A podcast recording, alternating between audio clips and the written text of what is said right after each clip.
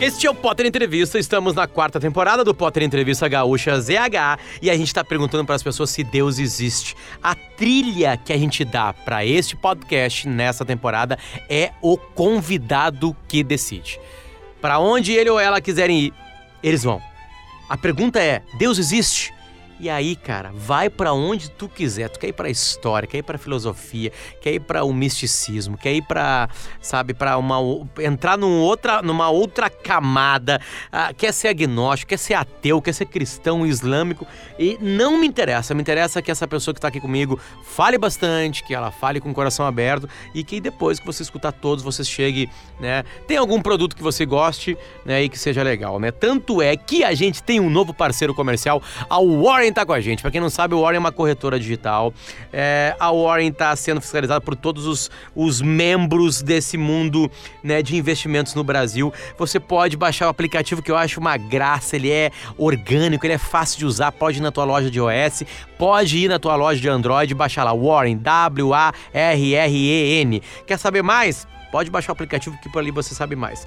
E aí as pessoas perguntam: tá, mas Potter, tu tá investindo lá? Eu tô investindo. Como é que funciona? Eu boto a minha grana lá e eles, com a expertise de mercado deles, decidem aonde vão colocar. Só que eles me perguntam antes: que tipo de investidor eu sou? Um cara mais moderado, um cara mais conservador ou um cara mais potente, que vai no mundo das ações, que quer arriscar, né? Tu quer ser um cara de curto prazo, de médio prazo ou de longo prazo? A Warren vai decidir. Eu decido isso e a Warren vai dançar a dança. A gente tá falando de dança aqui, né? Vai dançar a dança que eu quiser que dance. A coisa legal é que eu posso escolher o objetivo objetivos. Eu bolo, nesse objetivo eu quero ser mais ousado, nesse eu quero ser mais conservador. Por exemplo, no Federico, que é o meu filho, que eu quero pagar a faculdade dele daqui a 18 anos, é, ali eu tô sendo bem mais conservador. É uma coisa a longo prazo. Numa viagem que eu quero ir de férias agora, eu tô sendo um pouquinho mais ousado. Vai ver que eu ganho alguma coisa aí nesses 3, 4 meses antes da minha viagem, né? Eu tô gravando isso aqui em junho de 2019.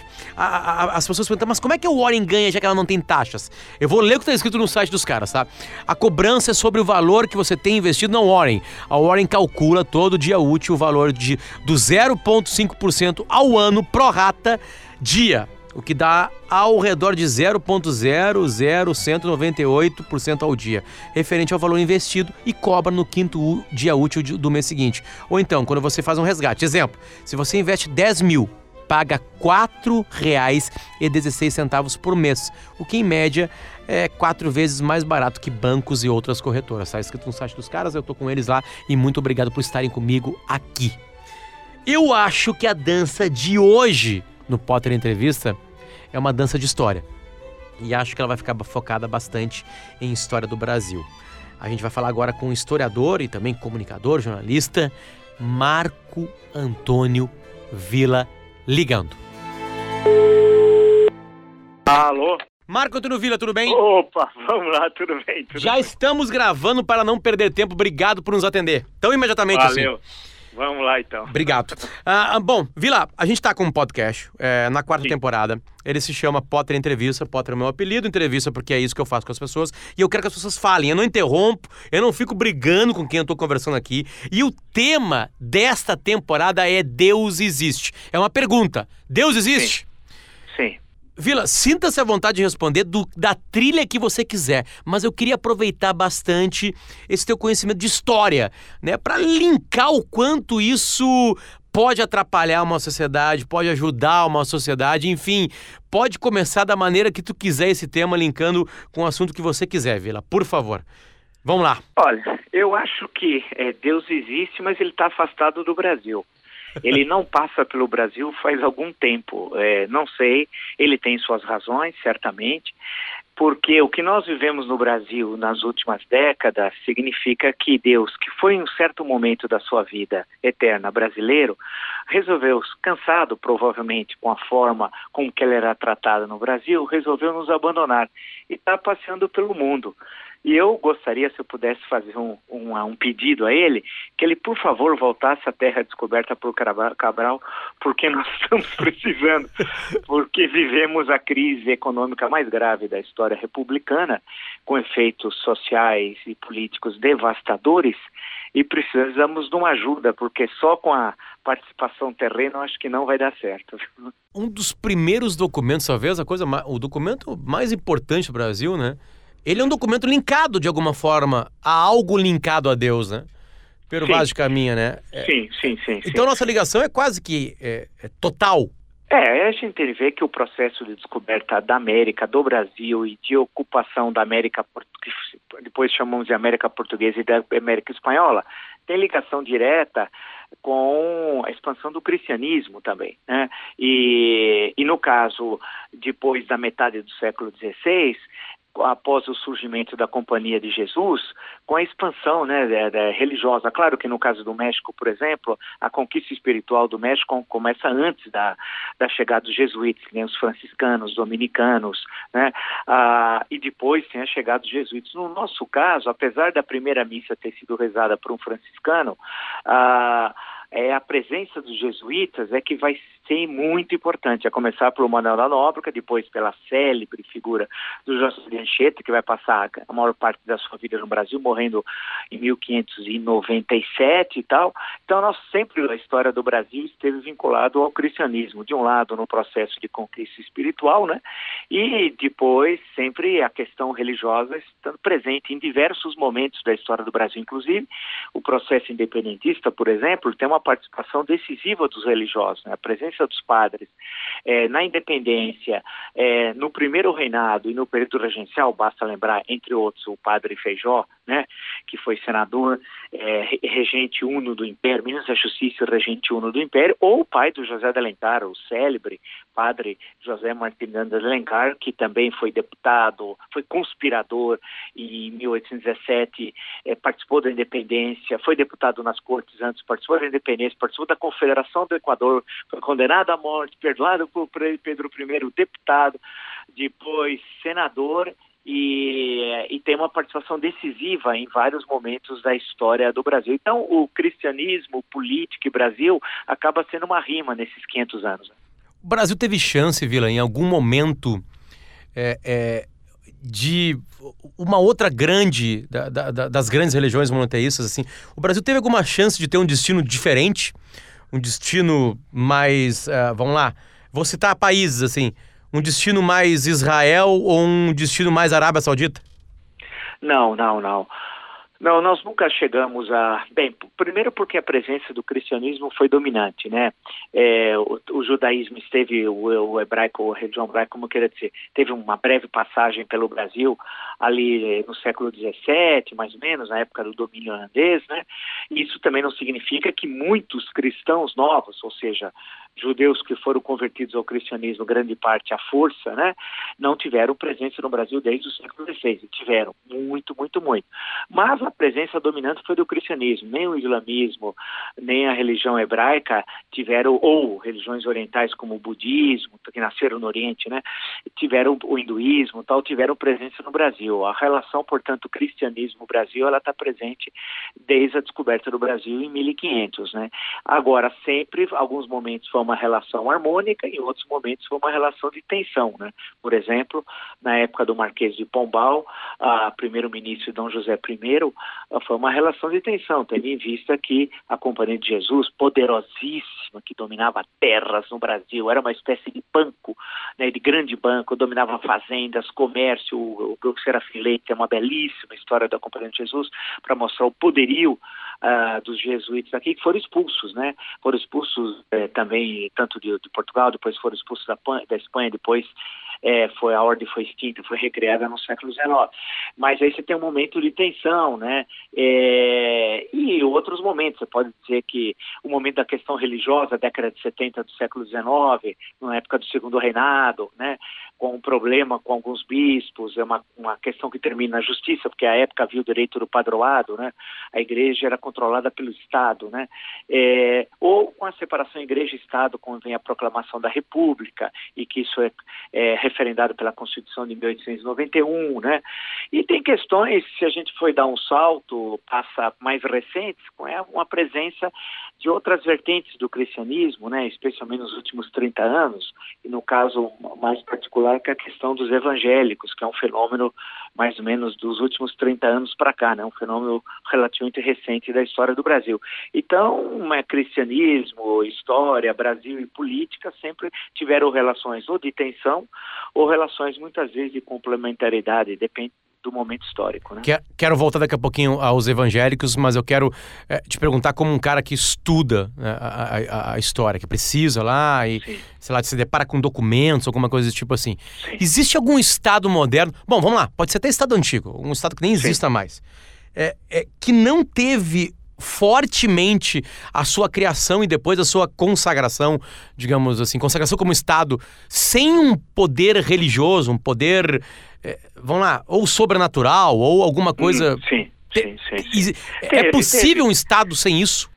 Ah, teve, teve. Você tem estados laicos, é, produtos é, da influência, da, da, importância. Nós somos filhos da Revolução Francesa, né?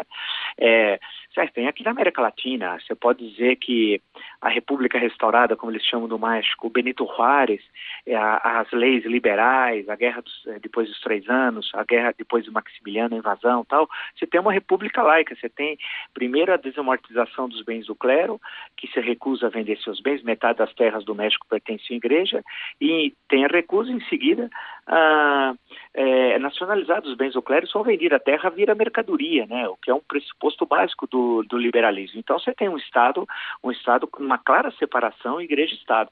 Quando vem a Revolução Mexicana, em 1910, também você tem uma separação nítida entre igreja e Estado. Basta ver a Constituição de 1917 e certos momentos da Revolução Mexicana, a presidência Plutarco Elias Caes, 1924, 1928, e a Guerra dos Cristeiros, né? E onde você tem um Estado laico e que tem um enfrentamento é, violento com a igreja tal. Isso tem um romance famoso que trata disso também, de um grande escritor inglês, Graham Greene, chamado Poder e a Glória, né, que tem filme também adaptado.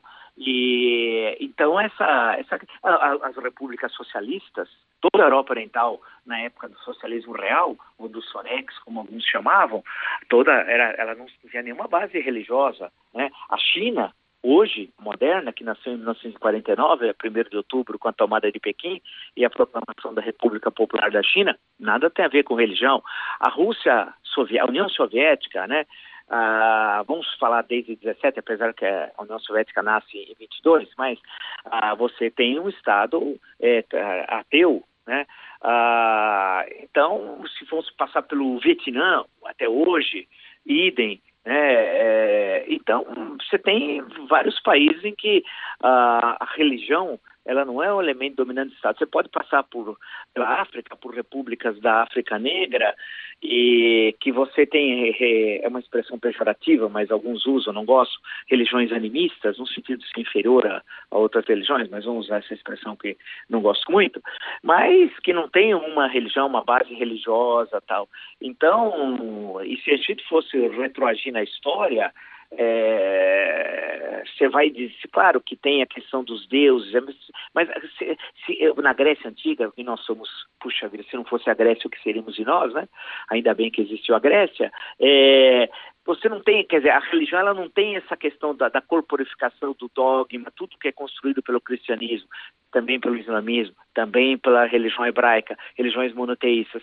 A, a Grécia era outra coisa, né, em termos religiosos. Você não pode dizer que aquilo fosse o um elemento determinante de Estado, apesar de questões que envolvem religião e, e etc, etc. E idem a grande Roma, a Roma republicana, que é importantíssima para nós, né? O que seria do nosso direito sem o direito romano, por exemplo, né? Sendo assim, tem variações ao longo da história, né? A, a religião, ela, ela, em alguns países, ela tem alguns estados, em alguns momentos da história, ela tem é um elemento determinante. Hoje no Irã é uma república, até dominação, né? Uma república islâmica, né? É, mas você vai dizer lá atrás, lá na, na antiguidade, vamos lembrar dos persas, né? lembrar de Ciro, Xerxes, e a gente lembra imediatamente da Grécia Antiga por causa da guerra, das guerras médicas, né? porque os persas... Uh, você vai dizer que a religião era o elemento dominante do Império Persa? Não era, né? É, então tem peculiaridades de momentos históricos, estados para estados, né? Isso varia muito, né? E na modernidade é, ocidental, especialmente, a laicização do Estado que, que em alguns países isso é mais a França a França republicana né desde a terceira república especialmente dos anos 70 do século XIX você tem a a nossa república é produto da terceira república francesa é a laicização qual é o grande símbolo da república francesa a Mariana né? A Mariana, a Estátua da Liberdade é a Mariana. A nossa moeda tem a Mariana. Né? E, então, aí é um símbolo, claro, da, de, do que é a revolução. Tal. Revolução não é a cruz, não é Jesus. A revolução é simbolizada numa mulher. Né? Essa figura Jesus Cristo. É, o Jesus Cristo, como historiador, não estou discutindo fé, estou discutindo é, história. Né? as referências a Jesus eh, Cristo no Novo Testamento, evidentemente, né, porque as, os paralelos com o Antigo Testamento são forçados, ele, historicamente, nós sabemos muito pouco dele, né? Se você for pegar os evangelhos e os evangelistas, estudá-los, né? Eh, as informações históricas são muito precárias, né? São muito precárias. É, nós sabe, não sabemos nem o momento exato de seu nascimento, é, isso é uma construção histórica. Ele, né? Tudo indica que ele tenha nascido no ano 4 antes de Cristo. Parece loucura isso, mas é, é muito provável. Né? É, onde ele exatamente nasceu? Quais os registros históricos além do Novo Testamento de Cristo? Onde tem? Que documento romano tem? Nenhum. Estou falando como historiador. Estou abstraindo a questão, a questão da fé. Estou falando de uma outra coisa. O Paulo de Tarso, por exemplo, São Paulo daria uma, uma resposta boa para mim sobre isso, mas é, é, eu estou falando como historiador, não estou discutindo nada no campo da fé, nem diminuindo, nem aumentando, não estou desprezando nada disso. Estou falando em termos de fontes documentais. O historiador trabalha, trabalha com as fontes documentais, primárias ou secundárias tal. Você não tem um documento romano, nenhum. Nenhum, nenhum, nenhum. Alguém pode falar, mas tem a história do Flávio Joséfo, a história do... É, tudo indica que a brevíssima menção a Cristo tenha sido apócrifo, tenha sido colocado, não sei, no século X tal. Então você, historicamente, em textos romanos, e a Palestina era nada para o Império Romano, era nada, simplesmente nada, não interessava para nada. Tanto que o Monty Python tem um grande filme mostra isso até, né? É, gozando, né? Na base do humor. Uh, mas era nada. Então a questão toda, para falar em termos históricos, estritamente históricos, é, você tem você não, fora do, do, da Bíblia, você não tem nenhuma referência. Nada, absolutamente nada, até hoje. Quando, quando um historiador olha o filme do, do Diana Jones, assim, ele, ele. Óbvio que ali é um arqueólogo, né? É, e, e, todas aquelas lendas, sei lá, um dos grandes best-sellers da história da humanidade recente, né, né, Vila? É o Código da Vinci que brinca com esses mistérios, né? Tipo assim, ou joga com esses mistérios. É, o, o, a, a, até pegando um pouquinho dessa tua resposta, essa última, como o historiador fica incomodado com o Indiana Jones e um Código da Vinci ou ele fica excitado? Eu acho que fica incomodado. Isso é para é, é para os que não dominam a história, né? Então seria são aquelas adaptações. Isso é comum. É, a gente tem que dar liberdade aos artistas, né? Os escritores, o cinema, eles têm liberdade, eles não, não, não têm como obrigação a fidelidade à história tal. Então, ah, evidentemente, são adaptações é, com pouco rigor histórico. Então, eu, e eles também não se pretendem, presumo, é, é, filmes históricos ou romances históricos, né?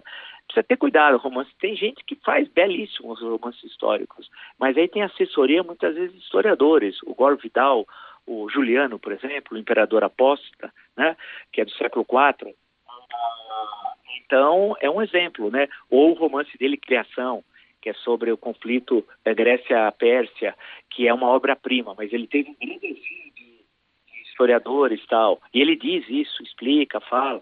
Então aí depende, depende de como um, cada um trabalha. E, claro, quando o historiador observa muitas vezes essas adaptações cinematográficas ou romances históricos, tem uma série de anacronismos tal, e, e um monte de bobagens. Mas aí você tem que entender que aquilo não é um trabalho histórico, né? Então, tudo bem. Agora, o duro é quando o público entende que aquilo é um trabalho histórico. Aí, por exemplo, Carla Camurati e a Carlota Joaquina. Então, é uma palhaçada. Evidentemente que aquela não tem nada a ver com o Dom João VI no Brasil. Basta ler o clássico do Oliveira Lima. Né? Basta ver o clássico do Oliveira Lima está resolvido, do, do Dom João VI no Brasil, que é um livraço. É, mas ela fez tudo bem, com liberdade de artista. Ela não estava preocupada em fazer um filme histórico. Né? Daí que, é, se fosse toda aquela palhaçada, a corte portuguesa no Brasil, o Dom João VI não teria é, mantido a, a, família com o trono do Brasil até 1889 e a família mantido o trono de Portugal até 1910, quando veio a República, né? Isso, e, é, e ele é, é, não passou os vexames que os Bourbons passaram na Espanha com Napoleão. Então, é só para ver a diferença. Então, se fosse aquela palhaçada, não é, né? Mas tu tem de, tem de entender que é uma adaptação livre, uma visão mais de comédia, é levar dessa forma e tocar bola, né? Não, não se importar com isso. O Marco Antônio Vila, historiador, tá? E o Marco Antônio Vila, é, é, cidadão. É, conversas, digamos que tem vinhos e, e, massas no meio, não sei o que, que o Vila prefere. Ele prefere conversar com o ateu ou ele prefere conversar com agnóstico? Ele prefere conversar com alguém que tem fé? É, qual é a conversa mais agradável sobre esses temas? Eu gosto de conversar com pessoas inteligentes. E elas podem ser qualquer coisa, né? Pode ser ateu, pode ser um cristão, pode ser budista, pode ser muçulmano, etc, etc, etc. Né? O importante é ter conversa com gente inteligente, porque o Brasil nos últimos anos, especialmente, a ignorância tomou o Brasil. Eu sempre uso uma expressão muito antiga que ninguém usa mais em português, mas que era usada há muitos, muitas décadas atrás, são os rastaqueras, os ignorantes. Hoje nós somos uma república dos rastaqueras. Eles estão no poder, eles estão em todo lugar. É, nós, nós, por onde nós andamos, nós trombamos com os rastaqueras. Isso é a coisa que, mais terrível que nós temos. Né? Então, infelizmente, é rastaquera para tudo que é lado. Então, o legal é ter conversa com gente inteligente. E, e esse rastaquerismo, assim, ele, ele, ele também avança a religião? Ele também avança nesse papo? Isso também foi um papo que o Brasil involuiu? Eu sempre tenho preferência e faço o possível para conversar com gente inteligente, porque nós hoje é um domínio é, dos rastaqueras e e aí não, não é possível ter conversa inteligente com pessoas que vivem no mundo da ignorância, né? Sim, e, e, e nesses papos eh, inteligentes, é, inclusive sobre religião, tu também sente uma involução? As pessoas ah, estão mais brutas sim. nisso também? Também. Hoje há uma, há uma agressividade primária, irracionalista em todas as conversas. Acho que até se falar de futebol, as pessoas não há mais, ninguém mais ouve o outro todo mundo ouve a si próprio, gosta de só de ouvir a si e pedir bis a si próprio e aplaudir a si próprio, né? Então nós vivemos um momento muito, ruim nesse sentido de e isso também no campo no campo religioso. No, no, eu por exemplo é, vejo nos carros assim aqui por São Paulo é, Jesus é a única salvação. Aí eu fico imaginando e um muçulmano ao ler isso ele, não, ele pode dizer que Maomé é a única salvação, tem todo o direito. E um budista, quer dizer que se você não tiver Jesus, você não se salva. E, e se você estiver na Índia e, e, e tiver e professar o hinduísmo, como é que fica? Né? Então, é, eu acho essas são manifestações claramente de tolerância. Só que hoje, graças a Deus, vivemos num mundo laico, num mundo democrático, temos uma Constituição democrática que tem defeitos, é verdade, mas é a melhor Constituição da história brasileira, a Constituição de 5 de outubro de 88, e que permite que a gente possa é, conviver com tranquilidade sobre isso. Eu, quando eu vejo essas manifestações, eu fico me lembrando se eu tivesse no século XVIII, antes da Revolução Francesa, sabe, a intolerância em muitos países da Europa, ou tivesse mesmo no Brasil, né, momentos que você tinha uma enorme intolerância religiosa no Brasil. Imagina eu em 1850 no Brasil se eu fosse protestante. Eu não tinha, se eu morresse, não tinha nem cemitério onde enterrar o meu corpo. Né? A minha família não tinha, porque todos os cemitérios eram católicos. Com muita luta, conseguiu-se, aqui em São Paulo, por exemplo, tem um cemitério, ou em algumas outras cidades, você tem um pequeno cemitério protestante, que é uma verdadeira loucura, isso só para dizer a intolerância que havia. Então, graças a Deus, é, esse momento nós, nós estamos vivendo numa república laica. Por isso que eu temo muito o fanatismo religioso que está presente e nunca esteve durante o período republicano tão presente no Brasil como agora. Isso é muito, muito, muito preocupante. Falas do, do, dos evangélicos próximos à política? Especialmente, é, especialmente. É, é, eu vejo e fico fico muito preocupado com essa intolerância, muito preocupado com tentar invadir esferas que são do Estado, é, tentando invadir a vida privada do cidadão. É muito preocupante, eu fico muito preocupado. Me corrige, Vila, se eu estou errado, por favor. As últimas eleições brasileiras, elas tiveram. Os últimos ganhadores de eleição presidencial brasileira tiveram muito ajuda dos evangélicos, né? Da, da, daquela bancada, daquelas figuras que a gente já conhece mais ou menos. Sim. Todo mundo que se Sim. aproximou ali ganhou a eleição. Não estou falando que ganha só por causa disso, ganha por diversos Sim. fatores, é muito mais complexo. Mas Sim, não sim. se ganha mais a, a faixa verde e amarela é, sem a ajuda dos evangélicos? Não, não ganha-se sim. É claro que o PT, a segunda eleição do Lula, 2006, em aliança com os evangélicos. 2010, Dilma, aliança com os evangélicos. 2014, idem. Né? E em 18, o Bolsonaro. Quer dizer, portanto, nesse sentido político, não há critério nenhum. O apoio de lideranças evangélicas, que eles querem o poder. E querem usufruir do poder. Apoiar o Lula, o criminoso Lula, a criminosa Dilma, e estão apoiando o fanatismo de extrema-direita pré-revolução francesa do Jair Bolsonaro. Portanto, em termos de compromisso com o país, é nulo, zero. Tem compromisso com seus interesses privados da sua denominação religiosa. Ponto final. Agora, é claro que alguém pode ser eleito no Brasil com uma plataforma laica sem depender de apoio de pastores fanáticos ou de padres fanáticos, graças a Deus, porque se isso não ocorrer, eu prefiro é, me, me, ausentar é, em, em, do, do, Brasil, porque aí é o fim do mundo, né? Que nós, um presidente vai precisar é, pedir a bênção para um pastor ou para um padre. Aí, aí não dá. Convenhamos, nós vivemos, graças a Deus, numa república laica. Aí é melhor ir para o Irã, né? a, a, gente, a gente, a, eu vou, vou, colocar os dois na ponta de uma ferradura brasileira, imaginar uma ferradura, né?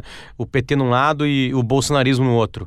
É, é, se os dois extremos, talvez eles não sejam extremos, mas só para a gente desenhar melhor aqui mentalmente. Sim, perfeito. Se os dois extremos dessa ferradura estão próximos de alguma maneira e juntos com o evangélico, e esse, é, esse lado evangélico brasileiro te assusta, o futuro não é muito promissor. Não, eu acho que eu acho que isso, nós já passamos momentos difíceis. Então, o que nós estamos passando agora vai ser superado, né? Vai ser superado. Nós temos uma sociedade civil muito dinâmica, é que ela é muito atomizada, né? Mas o Brasil teve muitas mudanças no campo da, da moral, dos costumes, vamos chamar assim de uma forma mais primária, mas que é evidente que teve, né? Nós estamos lutando muito pela tolerância, é, numa, num país que tem uma longa tradição autoritária, então é difícil você ter tolerância numa sociedade autoritária. Então nós estamos avançando, caminhando. É complexo, isso não ocorre da noite da noite para o dia. Então, nesse sentido, eu sou muito otimista. Uh, a Constituição, a garantia da liberdade de imprensa, nos artigos 5 e 220, puxa vida, é fantástico, isso é maravilhoso. Né? É, então, nesse sentido, eu sou otimista. Eu não gosto realmente de fanatismo, nem não só religioso como político. Até o fanatismo futebolístico. É a coisa mais chata é discutir com uma pessoa que só vê o seu time e não consegue ver mais nada. Então, é uma coisa desagradável. Fanatismo não faz bem a nada. Né? Qualquer tipo de fanatismo é ruim para uma convivência democrática numa sociedade plural. E eu quero que o Brasil continue sendo uma democracia e cada vez mais plural. Eu acho que esse é o nosso, nosso intuito. Né? Agora, isso é uma coisa difícil, né? porque você tem de enfrentar a intolerância a todo momento. Né? Não é fácil bater de frente com a intolerância.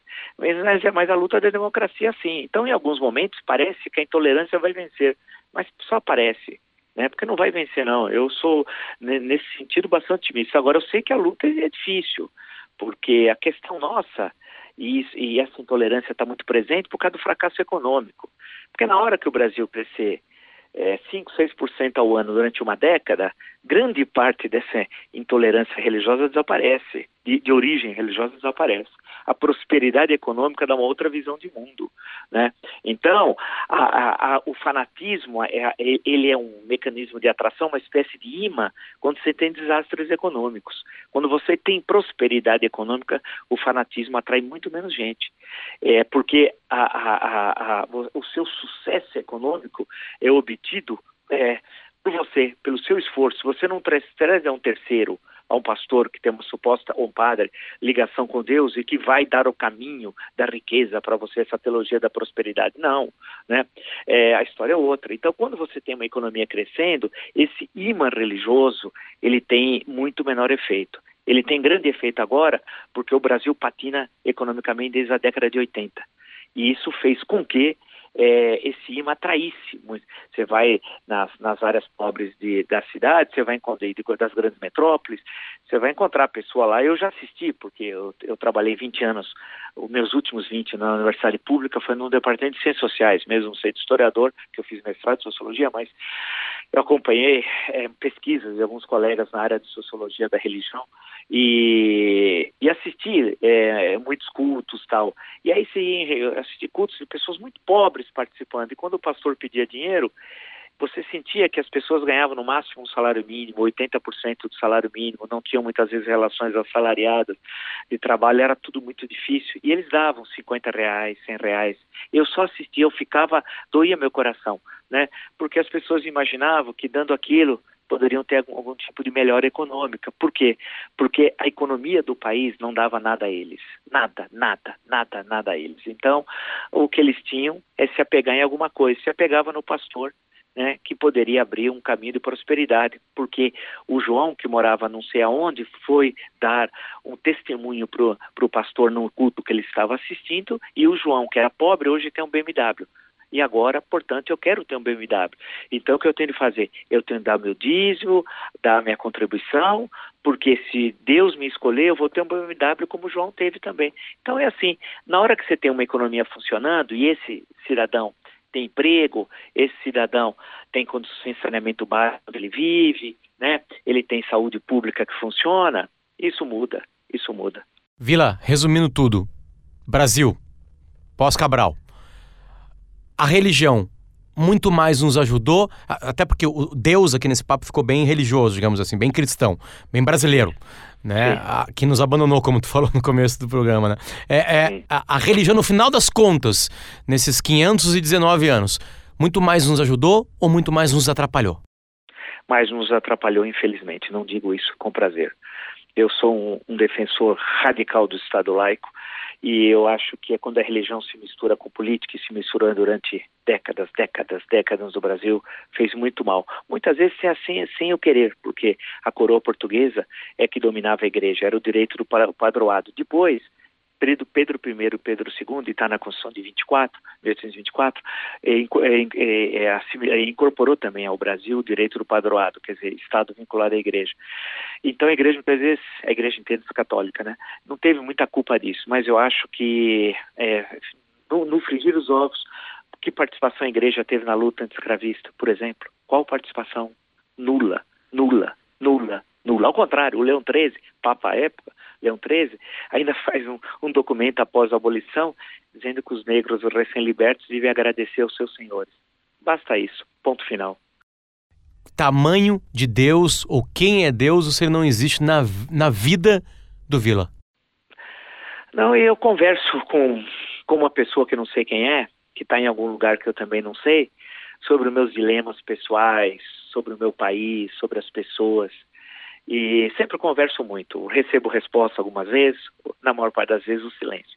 Mas continuo conversando, porque eu acredito que essa conversa é muito profícua para mim. Acho que cada um de nós tem essa conversa. Essa conversa que é essa checagem que a gente faz dos nossos valores, das nossas ações. Eu sou muito crítico sobre o mundo e muito crítico sobre mim mesmo. E nessas conversas com que eu falo com certo alguém, também eu sou muito crítico. Algumas vezes eu recebo respostas outras o silêncio. E segue a vida, né? Vila, obrigado e volte sempre. Valeu. Beijo. Valeu, grande abraço. Até mais. Obrigado pelo carinho. Até mais, tchau, até tchau. Mais, até mais, tchau.